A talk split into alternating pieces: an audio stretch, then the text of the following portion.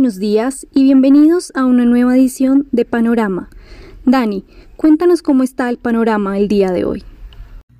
Muy buenos días Sharon, panorama indeciso para el día de hoy y la noticia continúa siendo el avance de las negociaciones del plan fiscal en los Estados Unidos. El reporte es que las posiciones se han acercado, la Casa Blanca estaría ya pensando en 1.88 trillones, los demócratas se mantienen en 2.2 trillones y eh, los senadores republicanos insisten en solo 500 billones. Así que la fecha límite que se había trazado la demócrata Nancy Pelosi se incumplió, que era el día de ayer, martes. Ahora se menciona que podrían irse hasta el viernes, otros dicen que hasta el fin de semana para aprobar esto antes del 3 de noviembre. La verdad, creemos que los cálculos políticos no permitirán que el plan fiscal salga antes de esta fecha. Em, con respecto a esto, hemos visto un movimiento un poco contradictorio en los mercados, las tasas de tesoro se aumentan esperando este paquete, pero eh, las acciones no se están valorizando más, el dólar sí se está debilitando, el petróleo se eh, tiene un comportamiento mixto, por lo cual pues no podemos explicar completamente o por lo menos de manera lógica el comportamiento de todos los mercados, más allá de decir que estamos en una aparente calma entre comillas y eso porque hay que tener en cuenta que la volatilidad de las acciones en Estados Unidos han venido aumentando con la cercanía de las elecciones del próximo 3 de noviembre. Recuerden que mañana tenemos el debate, último debate, en horas de la noche en los Estados Unidos. Europa hoy pierde el 0.8%, Estados Unidos a través de los eh, futuros del Standard Poor's estaba registrando hace algunos momentos un descenso de solamente 0.1% y pasaron a valorizaciones de 0.1%. Entonces hay una gran... Em, estabilidad el día de hoy. Inversionistas muy a la espera de la publicación de resultados de Tesla. Recuerden que estamos en plena temporada en los Estados Unidos de publicaciones, donde el interés será confirmar la meta de entrega de 500 mil vehículos este año, para lo cual tendría que tener un extraordinario último trimestre del año. Ya vienen muy bien. La última entrega fueron 130 mil vehículos en el tercer trimestre, superando expectativas, pero ahora tiene que irse a 180 mil vehículos para cumplir la, el medio millón de entregas durante el año 2020. En divisas el dólar pierde valor, eventualmente lo que hemos visto es que los medios dicen que como Trump se muestra inclinado a favorecer el plan fiscal, así sea para temas electorales y convencer a algunos votantes de que él sí está haciendo algo por las familias, em, pues el dólar se viene debilitando. El índice de XY caía hace algunos momentos 0.25%, en este momento se acelera el descenso del dólar frente a otras monedas en el mundo, ya está al punto 45. Lo más interesante es un fortalecimiento del yen la moneda japonesa de casi el 1%, está cayendo de los 105 yenes por dólar, y también un comportamiento positivo del yuan, que está en máximos recientes, con una cotización de 6,65 yuanes por dólar. Hoy se está valorizando adicionalmente un 0.3%. Incluso la libra esterlina, sin haber reiniciado las labores del proceso de negociación del Brexit con los europeos se está fortaleciendo, un nuevo máximo reciente, casi en 1,31 dólares por libra, hoy se valoriza más del 1% y el euro está muy cerca a los 1,1850. Así que el dólar tiene una debilidad generalizada, incluso también frente a monedas de la región. Peso mexicano se está acercando a los 21 pesos por dólar. Eh, fortaleciéndose casi el punto 3% el día de hoy y el real, que ha sido la moneda tal vez más débil de América Latina recientemente, ha estado en la mañana del día de hoy muy estable con cotizaciones de 5.60 reales por dólar. En materias primas, un comportamiento un poco extraño del WTI del Brent. El Brent muy estable en 42 dólares con 50, el WTI, si bien es cierto, hoy cae frente al cierre de ayer, Em, tiene una cotización más alta que lo que tuvimos en la apertura de ayer, 41 dólares con 20 centavos, haciendo que el spread entre el Brent y el WTI, que normalmente había estado en 2, 3 dólares, descienda hacia un dólar aproximadamente. El oro sube, está por encima de los 1.920 dólares la onza Troy. Eh, recuerden que seguimos insistiendo que es de los pocos activos especulativos que pueden aún seguirse beneficiando de los altos niveles de liquidez. Y en renta fija, como mencionábamos ayer, hay un comportamiento dispar entre lo que son las tasas en Estados Unidos y lo que son las tasas en Europa, lo cual no es normal en el mercado. Siempre estas tasas han tenido una alta correlación, pero en las últimas jornadas hemos tenido un alejamiento de ambas. Mientras que en Estados Unidos, y por estos temas del plan fiscal, las tasas tocaron máximos desde que salió el tema de la pandemia eh, tesoros a 10 años esta madrugada alcanzaron el punto 84, en este momento están al punto 81 en tasa de descuento. Y tiene su lógica debido a que eh, algunos especulan que en las elecciones del 3 de noviembre los demócratas podrían tomar el control del Senado, así sea estrechamente, y de esta manera aprobar un plan fiscal más amplio de lo que se está discutiendo en este momento. Siendo así, esa mayor oferta de títulos generaría presión alcista, pero está olvidando el mercado y ya hemos visto el día de hoy finalmente luego de varias jornadas alcistas que los analistas dicen que la Fed no permitirá que un incremento de tasas en la parte larga de la curva de rendimientos en Estados Unidos descarrile el proceso de recuperación. Así que esto es algo que hay que tener en cuenta y por otro lado saber que la inflación no va a ser fácilmente incrementada hacia ese objetivo del promedio del 2%. Recuerden que en el Senado también tenemos el interés de la confirmación de esa nueva miembro de la Corte Suprema de perfil conservador y el tema de la discusión, de acuerdo al líder de los republicanos en el Senado, de ese plan fiscal podría distraer la atención, por lo que él por eso tampoco favorecería esa aprobación antes del 3 de noviembre. Él está muy concentrado entonces en estos días en la confirmación de Amy Coney Barrett. Así que Nada ha pasado en las últimas 24 horas en los mercados y por ello tenemos esa estabilidad. En Europa, ayer mencionábamos la colocación de esos bonos comunitarios, los primeros luego del rescate de Irlanda y Portugal hace ya varios años. Y recuerden que en julio se aprobó un paquete amplio de 750 billones de euros en bonos comunitarios, bueno, en bonos comunitarios no, en un plan de rescate comunitario la mitad de este plan equivalente a emisiones de bonos. Pero hay otro programa que se está ejecutando paralelamente y es el de preservación de empleo en Europa, que fue el que colocó el día de ayer em, bonos en euros con una amplia aceptación. Recuerden que mencionábamos esa relación demanda-oferta de títulos con récord históricos de esa relación bit to cover de 14 veces. Nunca había ocurrido esto. Pues bien, hoy hemos tenido que el rally de aceptación de estos títulos continúa y se han valorizado 12 puntos básicos los títulos con vencimiento a 10 años, 11 puntos básicos los títulos con vencimiento a 20 años y las tasas entonces de negociación han descendido para el caso de los títulos bonos comunitarios a 10 años a menos 0.36%. Todavía están lejos de los bonos alemanes que están en menos 0.60, pero digamos que en cierta medida eh, ya están valorándose o negociándose en un nivel que se, sería razonable entre la calificación de Alemania y la calificación francesa.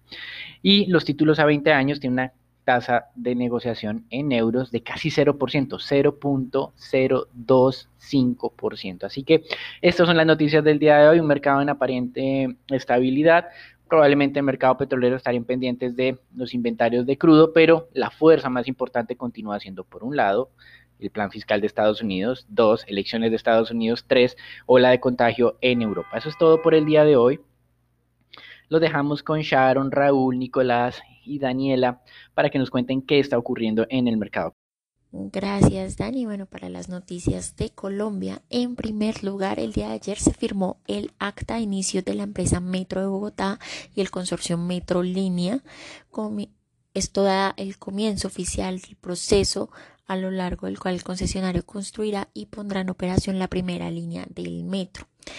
Este contrato de concesión, de concesión se desarrollará en tres etapas. La primera tendrá una duración de 27 meses incluye la realización de los diseños de detalle a partir de especificaciones estipuladas de acuerdo a los estudios de ingeniería avanzada realizada por la empresa Metro de Bogotá.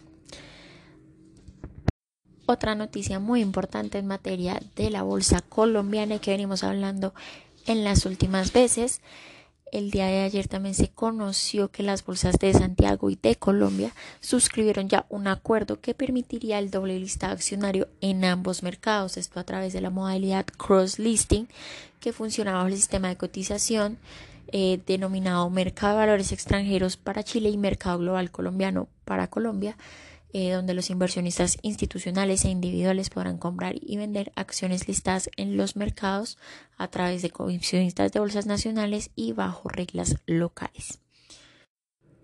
En materia de creación de empresas, durante el tercer trimestre del año, la creación de empresas volvió a terreno positivo, este incrementó cerca a un 3% con relación al mismo periodo del 2019 pasó de, cerca de 82 mil unidades entre julio y septiembre a 84.700 entre para este año, para el periodo de este año. Las cifras muestran así una importante recuperación de este indicador. Eh, el primer trimestre de este año la creación de empresas decreció 11% y ya para el segundo trimestre, el trimestre más difícil del 2020, la caída fue del 47%. En relación con el empleo, el número de empresas empleadoras eh, que nacen creando al menos puestos, al menos un puesto de trabajo, aumentó 73% con respecto al trimestre anterior, lo que también nos muestra una tendencia positiva en la recuperación y generación de nuevos puestos de trabajo. Y en línea con esto, con el apoyo al sector empresarial, el gobierno colombiano anunció la creación de un nuevo paquete de apoyo para este sector de 19 billones de pesos que compone créditos y garantías. Serán 8.26 billones a través de instrumentos de Bancoldex y un respaldo de 10.75 billones con instrumentos del Fondo Nacional de Garantías. Este paquete también incluye créditos directos para las pequeñas y medianas empresas hasta por 2.500 millones de pesos y tres años de plazo, una reducción de tasa de interés de 5 puntos porcentuales y periodos de gracia hasta de seis meses.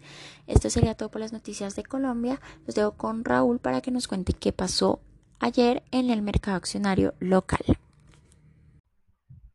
Muchas gracias Dani por parte del mercado accionario local. El Colcap en la jornada del día de ayer mantuvo las ganancias y se aproxima a los 1.190 puntos, donde se observa una recuperación de los volúmenes negociados. Se negociaron 84 mil millones de pesos. La acción más valorizada fue Banco de Bogotá con un 7% y la más desvalorizada fue Construcciones El Cóndor con el 3,9% para el día de hoy. Esperamos que el Colcap mantenga esta estabilidad, donde esta semana podría volver a probar esos 1190 puntos, aunque se podría observar retrocesos ante las preocupaciones de las protestas sociales en el país.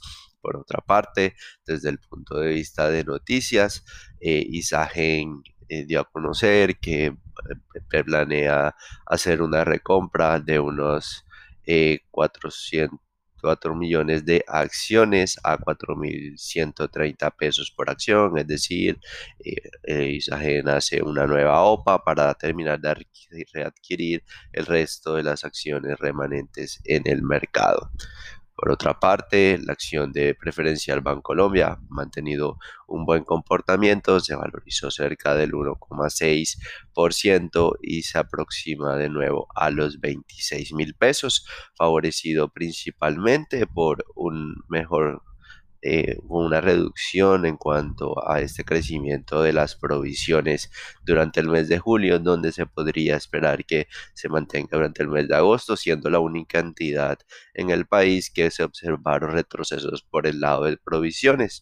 No obstante, los fundamentales se seguirán viendo eh, deteriorados ante las altas provisiones y los resultados serán negativos para el próximo trimestre. Y por otra parte, otra compañía del sector financiero, la vivienda también se muestra una importante recuperación y se aproxima gradualmente a los 27 mil pesos, valorizándose el 2,6%. En cuanto a la vivienda, consideramos que siguen siendo niveles atractivos de compra fundamentalmente, teniendo en cuenta sus altas eficiencias, su, su relevante presencia digital y un moderado nivel de provisiones en comparación a otras entidades financieras. Bueno, Nico, cuéntanos cómo amanece Dora el día de hoy. Buenos días, Raúl. Muchas gracias. Soy Nicolás de Francisco y vamos a hablar del dólar. En la jornada de ayer, el volumen transado fue de 769 millones de dólares, un incremento superior al 100% con respecto al volumen experimentado el lunes de esta semana. La tasa de cierre fue de 3.826 pesos, donde el peso colombiano se valorizó en 49 puntos básicos con respecto a su par estadounidense.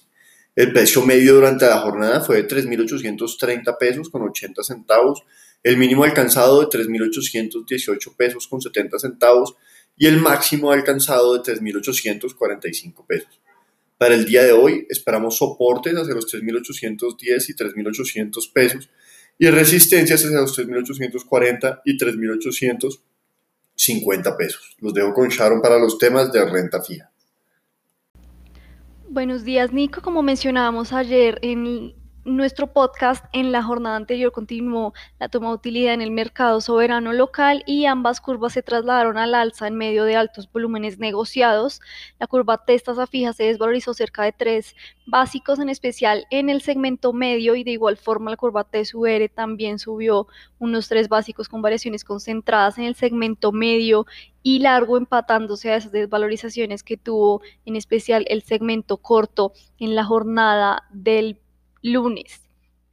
Por el lado de los 24, estos se valorizaron cerrando en 3.56% y de igual forma los 28 también se desvalorizaron los cuatro básicos cerrando en 5.08%. El día de hoy es la última subasta del mes de TSUR por parte de la Nación que buscará 250 mil millones de pesos en abriles del 29, febrero del 37 y junio del 49. Recordemos que estas subastas buscan eh, de alguna forma prefinanciar el presupuesto para el 2021. Por el lado de deuda corporativa se negociaron 14 mil millones de pesos a través del sistema transaccional y cerca de 456 mil millones por registro, lo más transado fue IPC del 22 y tasa fija del 21, que continúan siendo esas referencias que concentran las operaciones ya eh, por un poco más de eh, mes y medio. Eso fue todo por nuestro panorama indeciso del día de hoy. Gracias por escucharnos y los esperamos mañana en una nueva edición.